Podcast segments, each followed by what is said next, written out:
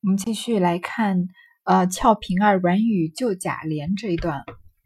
谁知凤姐之女大姐病了，正乱着，正乱着，请大夫来诊脉。大夫便说：“替夫人、奶奶们道喜，姐儿发热是见喜了，并非别病。”王夫人、凤姐听了，忙遣人问：“可好不好？”医生回道：“病虽险，却顺。”倒还不妨，预备桑虫、猪尾要紧。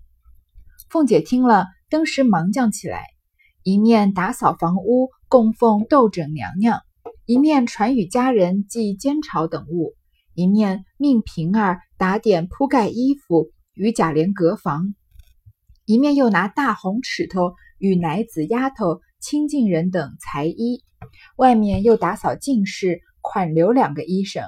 轮流斟酌诊脉下药，十二日不放家去。贾琏只得搬出外书房来斋戒。凤姐与平儿都随着王夫人日日供奉娘娘。原来啊，凤姐和贾琏的女儿叫大姐，还记得这个嗯判词里面她叫巧姐吗？其实这巧姐这个名字啊，是后来刘姥姥第二次进贾府的时候帮她起的。现在呢，她还没有这个名字。呃，孩子还小嘛，是个婴儿，所以就叫大姐，就请着大夫来诊脉。大夫就说啊，给夫人奶奶们道喜，姐儿发热是见喜了，并非别病。什么叫见喜？为什么要道喜呢？其实是一种委婉的说法。我们一般说，呃，夫人是喜脉，这个是怀孕，但是孩子这么小，是个婴幼儿，肯定不可能是怀孕了。那个时候的喜，他抽的这个喜呢，其实就是，嗯，除了天花这一类的。因为天花这种病啊，在古代啊，死亡率死亡率极高。现在我们已经彻底根除了嘛，因为我们有种牛痘啊，然后有疫苗啊这一类的东西。当然，现在疫苗也不一定是百分之百的安全。但是那个时候呢，小小孩子出这种疹性的疾病啊，是非常严重的，死亡率很高。嗯，就是有这样一个数据啊，说婴清代的这个婴幼儿死亡率啊，达到了百分之四十。很多很多原因就是因为这个在小的时候感染这种嗯出疹子这类的病。但是那个时候没有什么临床医学，不太没有我们现在这么发达的科技技术，所以小孩子出疹是天花呢，还是水痘呢，还是普通的过敏性疾病呢？一般的不太容易分得清楚。但是呢，出天花呀，嗯，年纪当然年纪越小的时候出，越越这个存活的机会越高。而且如果一家人一家子就是损失了一个年纪小的小孩子，嗯。总比起这个把孩子养到很大十几岁、二十几岁，然后再去世，心痛的感觉少一点。其实其实并不能这样说啊，但是只是有这样普遍的一个认为方法。其实失去孩子，不管年纪几岁，孩子几岁，父母都是一样心痛的。嗯，但是呢，这种比较委婉的说法就是说叫道喜，发热是见喜了。那王夫人和凤姐听了呢，很着急，就赶快找人问说可好不好？虽然嘴上说是道喜啊，但是因为死亡率高嘛，所以他们很担心。所以医生说呀。病虽险，却顺，倒还不妨。就是这个病啊，虽然危险，但是感觉它这个发展的迹象呢，好像不是那种什么疑难杂症，所以有可能会好的。预备桑虫、猪尾要紧，那是一些就是嗯，治疗这个痘嗯痘疹、出疹类的这个疾病的东西。这个桑虫呢，就是蚕蛹，然后呃，另外一个什么猪猪尾就是猪的尾巴了，可能是入药用的。凤姐听了呢，赶快就忙起来，一边呢打扫房屋，供奉斗枕娘娘。古代人啊，因为这个天花这一类的病治愈的几率比较低嘛，所以除了信奉医学以外呢，大家还呃会供奉这个斗枕娘娘，是信他们民民间之民间之中啊信仰这个呃女神是用是专门管这种出痘疹类的疾病的，只要供奉她呀，这个孩子就有可能过这一关。然后呢，一面传家人祭煎炒是民当时的一些忌讳。然后除了这些忌讳，还有什么呢？男女在在家里有人出这个呃天花的时候啊，男女要隔开，不仅是不能发生性行为啊，甚至连见面都不能见。所以这个平儿呢，就打点铺盖衣服，让贾琏啊睡到外面去，又拿这个大红尺头，还要给这个丫头奶妈裁新衣服。然后呢，在外面打扫净室，把两个医生留下来，两个医生就住在贾府，十二天都不回家。所以呢，贾琏只能搬出来到外书房斋戒。他不仅不能见到王熙凤啊，连那个女性的丫鬟他们他都不能见，只能跟一些小厮在一起。凤姐和平儿呢，当然是一心一意的就跟着王夫人供奉这个斗枕娘娘了。那个贾琏只离了凤姐便要巡视，独请了两夜，便十分难熬，便暂将小厮们内有清俊的选来出火。不想荣国府内有一个极不成器、破烂九头厨子，名唤多官，人见他懦弱无能，都唤他做多魂虫。因他自小父母替他在外娶了一个媳妇，今年方二十来往年纪，生的有几分人才，见者无不羡爱。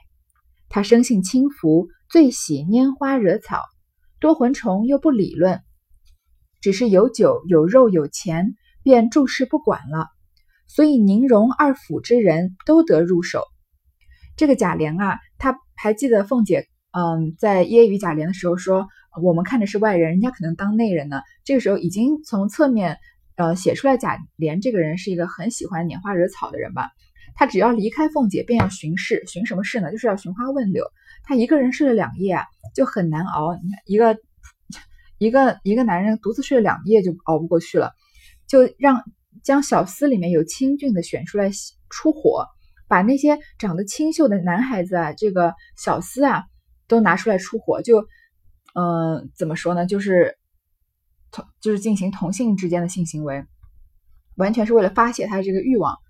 想不到呢，这个时候荣国府里面啊有一个不成器的破烂九头厨子，是一个厨师，他名唤多官。这个官字应该就是随便取的，就嗯，就好像我们说这个嗯小王小李这样的，并不是说他姓名名姓多名叫官啊，只能知道他姓多而已。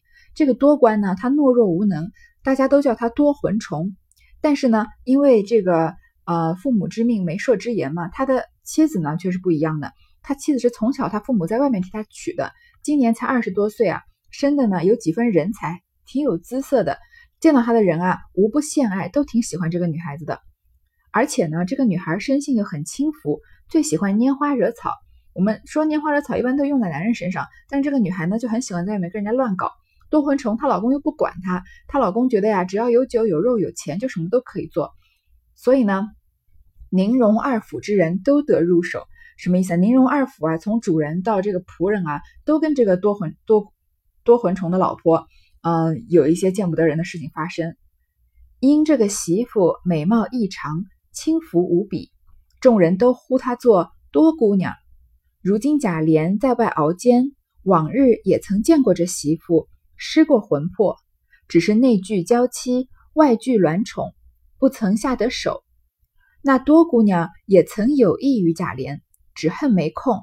今闻贾琏挪在外书房来。他便没事也要走两趟去招惹，招惹的贾琏似鸡鼠一般，少不得和心思心腹的小厮们计疑，合同遮掩谋求，多以金帛相许。小厮们焉有不允之理？况都和这媳妇是好友，一说便成。这个多姑娘不仅长得美人又轻浮，前面不是说了吗？呃，这个就是多魂虫的老婆，所以大家都叫她多姑娘。你看贾琏这这两天啊，在外熬煎，就是他不是独自过了两夜就受不了了吗？他以前也见过这个多姑娘，失过魂魄，被她迷住过，但是他害怕王熙凤，还害怕他的一些这个嗯妾室啊，还宠嗯这个宠怎么说呢？这个卵宠，卵宠应该就是玩物这样的意思，所以他不能下手，尤其是王熙凤，王熙凤看他看的这么紧，怎么可能容许他呃做这种事呢？这个多姑娘啊，也想跟贾琏搞在一起，只恨没空。没空不是说没时间啊，她钻不着空子。现在呢，多姑娘听说贾琏挪到外书房去了，她没事也要走两趟去招惹，她就她就知道贾琏对她有这个意思，所以她就故意过去，在他面前晃来晃去的招惹贾琏，惹得贾琏啊似鸡鼠一般，好像饥饿的老鼠一样。于是呢，就跟心腹的小厮们计议。多以金帛相许，给他们钱和布匹啊，让他们把这个多姑娘搞过来，跟他好好的这个呃共度一下良宵。小厮们当然都同意了。小厮本来就当然要钱要布了，况且啊，他们和这媳妇是好友，这个好友说的就暧昧了，肯定是他们这些小厮啊都跟这个多姑娘上过床，所以一说呢就同意了。是夜二鼓人定，多魂虫醉昏在炕，贾琏便溜了来相会。进门一见其态，早已魂飞魄散，也不用情谈款叙，便宽衣动作起来。谁知这媳妇有天生的奇趣，一经男子挨身，便觉变身筋骨瘫软，使男子如卧棉上，更兼银泰浪言，压倒娼妓，助男子至此稀有惜命者哉？那贾琏恨不得连身子画在他身上。那媳妇故作浪语，在下说道：“你家女儿出花供着娘娘。”你也该祭两日，倒为我脏了身子，快离了我这里吧。贾琏一面大动，一面喘吁吁答道：“你就是娘娘，我哪里管什么娘娘？”那媳妇去浪，贾琏欲丑态毕露。这段简直就写的像黄色小说一样，他写了一个很不堪的女孩子，嗯，然后和这个本来就不是什么东西的贾琏。在这个小厮们撮合成了之后啊，事业二股人定，才过了二更啊，多魂虫醉昏在炕，她的老公啊还在房子里面睡在炕上呀，她居然啊，这个多姑娘就跟贾琏在公然的偷情，在她丈夫面前，只是还没有睡醒而已。然后呢，进门一见其态，已经魂飞魄散，都不用谈情谈款叙，都不用说一点情话什么的，直接就切入主题，直接就开始做爱了，对吧？所以，嗯。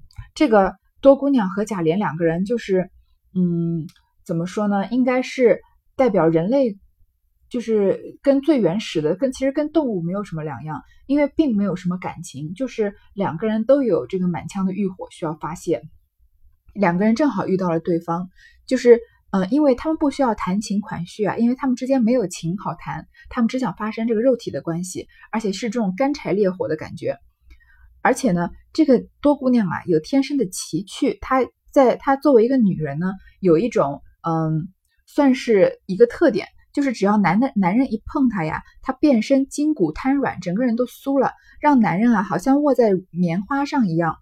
所以那个，所以男男子呢就会觉得很舒服，就很想跟她就是进一步的发展嘛。而且她说话呀也没有什么顾忌，银泰浪言，说话都是比较放荡的。比娼妓啊还要嗯尺度开很多，祝男子至此岂有惜命者哉？男孩这些男人遇到这个多姑娘，哪有还要爱惜自己命的呢？还记得这个嗯秦钟在跟这个智能二云雨的时候，他不是说了吗？你今天不从我，我立刻就死在这儿。同理，这个贾瑞以为自己是跟王熙凤，其实是跟这个呃贾蓉的时候，也是这个丑态吧？这个贾琏在这里也是惜命，在那一刹那，就是可以连命都不要，就是欲望没顶了。贾琏呢，都恨不得整个身体啊化在这个多姑娘身上。这个多姑娘呢，还故作浪语，故意说一些话转移他的注意力，说你女儿出天花呀，供着斗枕娘娘。因为之前不是说贾琏为什么要搬到外书房呀？因为这段时间不能男女不能见面，说你也应该祭两日，怎么能为了我脏了你的身子？你赶快走吧，欲擒故纵。他们两个正在正在云雨之时，你叫他上哪儿去？贾琏怎么也不可能走的。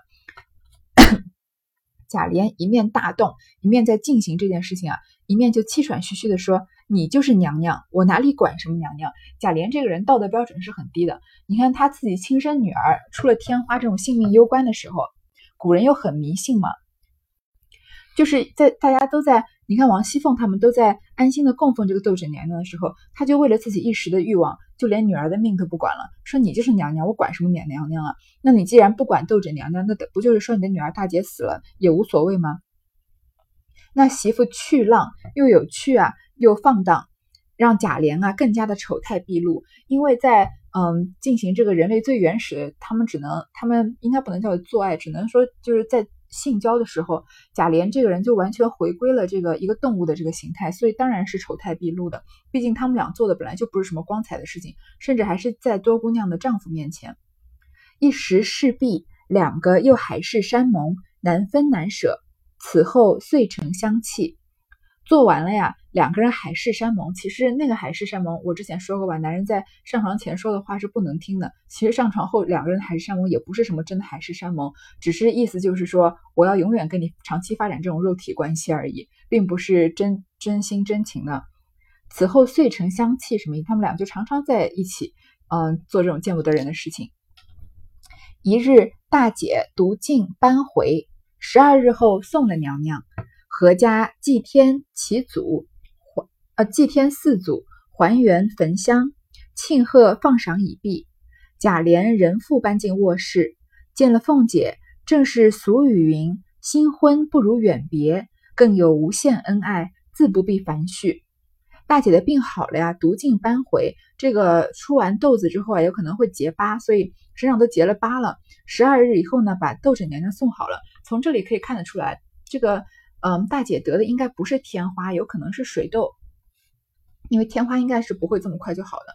然后呢，就祭天四祖，还愿焚香，这些仪式都做完了呢。贾琏又搬回卧室了，见到凤姐，正所谓。新婚不如远别，就是小别胜新婚嘛，自有无限恩爱，自不必繁叙。我常常想啊，像贾琏这种什么女人都可以上的人，嗯，尤其是像多姑娘，你看多姑娘跟整个嗯贾府、宁国府、荣国府的男人基本上都搞过一轮了，贾琏又跟他在一起，那个时候又没有什么避孕措施，不可能，不太可能会有避会用这个避孕套，很有可能这个贾琏啊就会染上一些不怎么样的病。那凤姐啊，她。虽然性格比较泼辣，但是本人作为一个女人，她是很守本分的。她也没有跟贾琏以外的男子发生过这个性行为，很有可能也会染上这样的病。所以凤姐呢，在后面常常身体不好，或者是后来甚至流产啊，我觉得很有可能就是贾琏的原因。可能因为贾琏得了这种什么见不得人的病，后来传染给了凤姐。这只是我个人的一个猜测。你看他跟多姑娘，嗯。难分难舍了这么几天啊，见到凤姐还有无限恩爱，所以贾琏是这这个性欲很强的一个男人。次日早起，凤姐往上屋去后，平儿收拾贾琏在外的衣服铺盖，不成望枕套中抖出一绺青丝来。平儿会意，忙拽在袖内，便走至这边房内来，拿出头发来，向贾琏笑道：“这是什么？”贾琏看见，着了忙，抢上来要夺。平儿便跑，被贾琏一把揪住，按在炕上，掰手要夺，口内笑道：“小蹄子，你不趁早拿出来，我把你膀子撅折了。”平儿笑道：“你就是没良心的，我好意瞒着他来问你，只赌狠，你只赌狠，等他回来，我告诉他，看你怎么着。”贾琏听说，忙陪笑央求道：“好亲人儿，赏我吧，我再不赌狠了。”平儿在帮这个贾琏收拾东西的时候啊，在枕套中抖出一绺青丝来。这个一绺青丝肯定是一簇头发，那一定就是多姑娘剪下来给贾琏的这个定情信物。古人啊，头发就跟头一样重要，如果把一个人的头发给剃光了，就相当于是砍他的头一样这样的耻辱。所以头发不是随便会拿出来送人的，就是男女是一个很重要的定情信物。那平儿搜出这里有头发来呢，就赶快把它藏在袖子里。要被王熙凤发现，那还得了吗？他找就去找 找这个贾琏对峙，因为平儿就是贾琏的通房大丫头，他们俩是可以发生关系的。但事实上，他们俩可能并没有发生关系，这后面再说。这个贾琏呢，就把他揪住，按在炕上，这个动作倒是也蛮暧昧的，掰手就要夺，两个人啊就开始 抢这缕头发。平儿就说呀：“你我好意瞒着他来问，我好我好心好意的不去告诉王熙凤，你却对我在这耍狠啊！”你要是耍狠的话，那等王熙凤来，我告诉她，看你还怎么狠。这样呢，贾琏就赶快软下来了，就说：“你赏我吧，我再也不赌狠了。”一语未了，只听凤姐声音进来。贾琏听见松了手，平儿刚起身，凤姐已走进来，命平儿快开匣子替太太找样子。平儿忙答应了找时，凤姐见了贾琏，忽然想起来，便问平儿：“拿出去的东西都收进来了吗？”平儿道：“收进来了。”凤姐道：“可少什么没有？”平儿道：“我也怕丢下一两件，细细的查了查，也不少。”凤姐道：“不少就好，只是别多出来吧。”平儿笑道：“不丢万幸，谁还添出来呢？”凤姐冷笑道：“这半个月难保干净，或者有相后的丢下的东西。”戒指、汗巾、香袋儿，再至于头发、指甲，都是东西。一席话说的贾琏脸都黄了。贾琏在凤姐身后，只望着平儿杀鸡抹脖使眼色儿。平儿只装着看不见，阴笑道：“怎么我的心就和奶奶的心一样？我就怕有这些个。留神搜了一搜，竟一点破绽也没有。奶奶不信时，那些东西我还没收呢。奶奶亲自翻寻一遍去。凤姐笑道：“傻丫头，他便有这些东西，哪里就叫咱们翻着了？”说着，寻了样子又上去了。王熙凤进来的时候，看到他们俩在这儿，然后嗯，就顺便问这个平儿说：“东西都收没收？”平儿说：“收了呢。”凤姐就说：“少没少什么东西？”平儿说：“呀，我也怕丢东西，仔细的查也不少。”凤姐说：“不少就好啊，可别多出来吧。”这话问的就大有深意了。王熙凤对这个贾琏是完全没有任何一点点夫妻之间的信任感的，因为贾琏不配，对吧？他就是离了王熙凤，一定会去找其他女人的。王熙凤很清楚这一点，所以她说会不会多出什么东西来呀？多出这种定情信物类的东西啊？平儿多么聪明灵巧的人，她怎么可能听不懂王熙凤的话里有话呢？更何况她袖里还藏着一绺头发呢，对吧？但是呢，她在这里装傻，她就说啊，不少就好了，还能多什么呀？王熙凤啊，就顺便就说了这个。这半个月难保干净，他很难独善其身的，对吧？嗯，也许啊会有相好的人把东西给他，戒指呀、汗巾啊、香袋啊、头发、指甲呀。那平儿袖里藏的不就是头发吗？可见王熙呃这个贾琏这个人完全在王熙凤的意料之中。那贾琏肯定是一身冷汗，他脸都黄了，对吧？在凤姐身后啊，望着平儿杀鸡抹脖使眼色，就是说你千万不要说，你要说我就得死了。但是平儿这里呢，就帮贾琏掩盖过去了，说我好好的搜了，你要不信啊，你再去搜，因为真正的信物已经藏在平儿袖子里嘛，所以凤姐不可能去搜的。平儿指着鼻子，晃着头笑道：“这件事怎么回谢我呢？”喜得个贾琏身痒难挠，跑上来搂着，心肝肠肉乱叫乱谢。平儿人拿了头发笑道：“这是我一身的把柄了，好就好。”不好，就抖露出这事来。贾琏笑道：“你只好生收着吧，千万别叫他知道。”口里说着，求他不妨，便抢了过来，笑道：“你拿着终是祸患，不如我烧了它完事儿了。”一面说着，一面便塞于靴叶内。平儿咬牙道：“没良心的东西，过了河就拆桥，明儿还想我替你撒谎。”贾琏见他娇俏动情。便搂着求欢，被平儿夺手跑了，急得贾琏弯着腰恨道：“死促狭小淫妇，一定浪上人的火来，他又跑了。”平儿在窗外笑道：“我浪我的，谁叫你动火了？难道图你受用一回，叫他知道了又不待见我？”贾琏道：“你不用怕他，等我性子上来，把这醋罐子打个稀烂，他才认我呢。”他防我像防贼似的，只许他同男人说话，不许我和女人说话。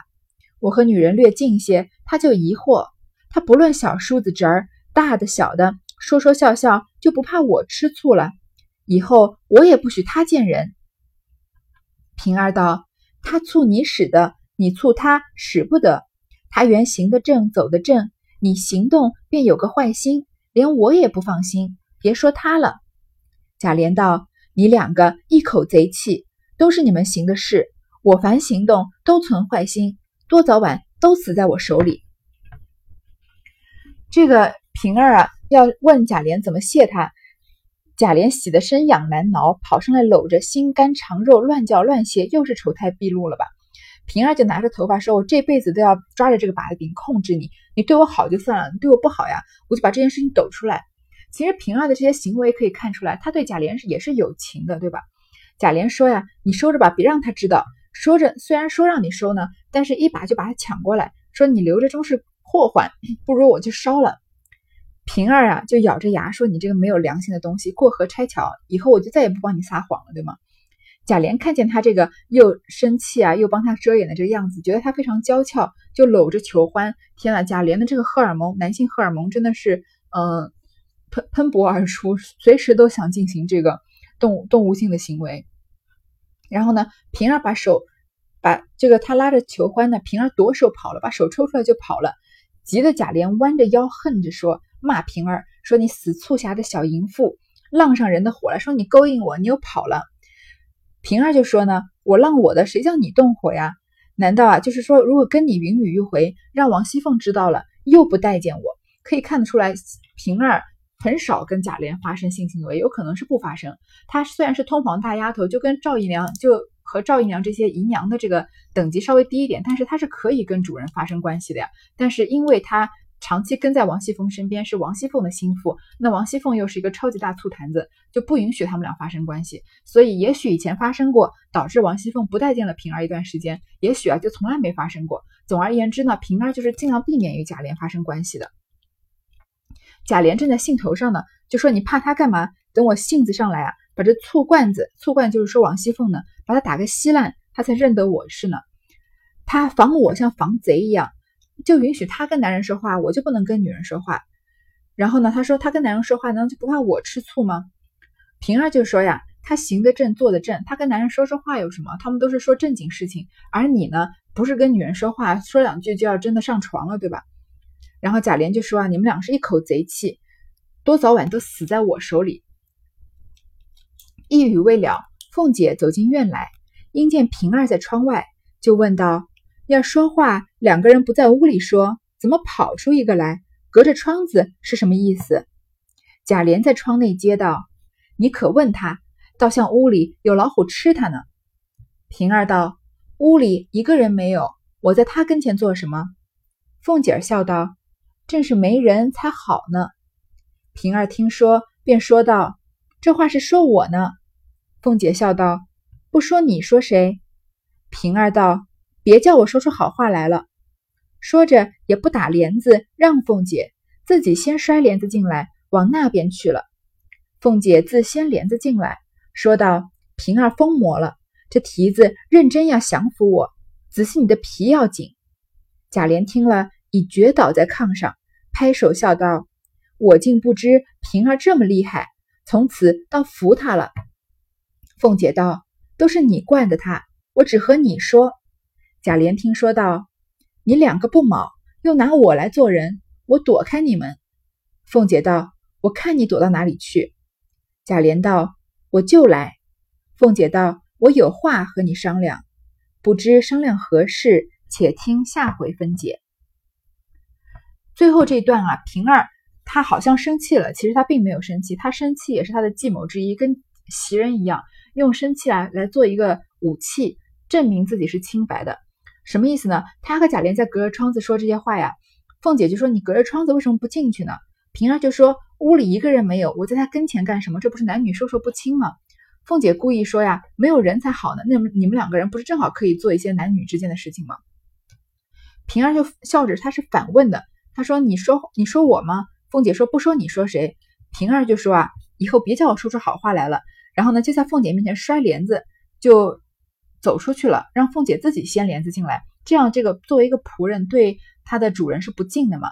但是平儿这个态度就是表明啊，你说我跟贾琏有一腿，你这样就是侮辱了我，我不会做这件事情，我没有做过，以后也不会做。所以呢，他就说以后别让我说出好话来了。这其实是他对凤姐在表忠心啊。好，呃，这回就是俏平儿软语救贾琏了，他帮贾琏呃隐藏了这个多姑娘的头发的事情。第二十一回就到这里结束了。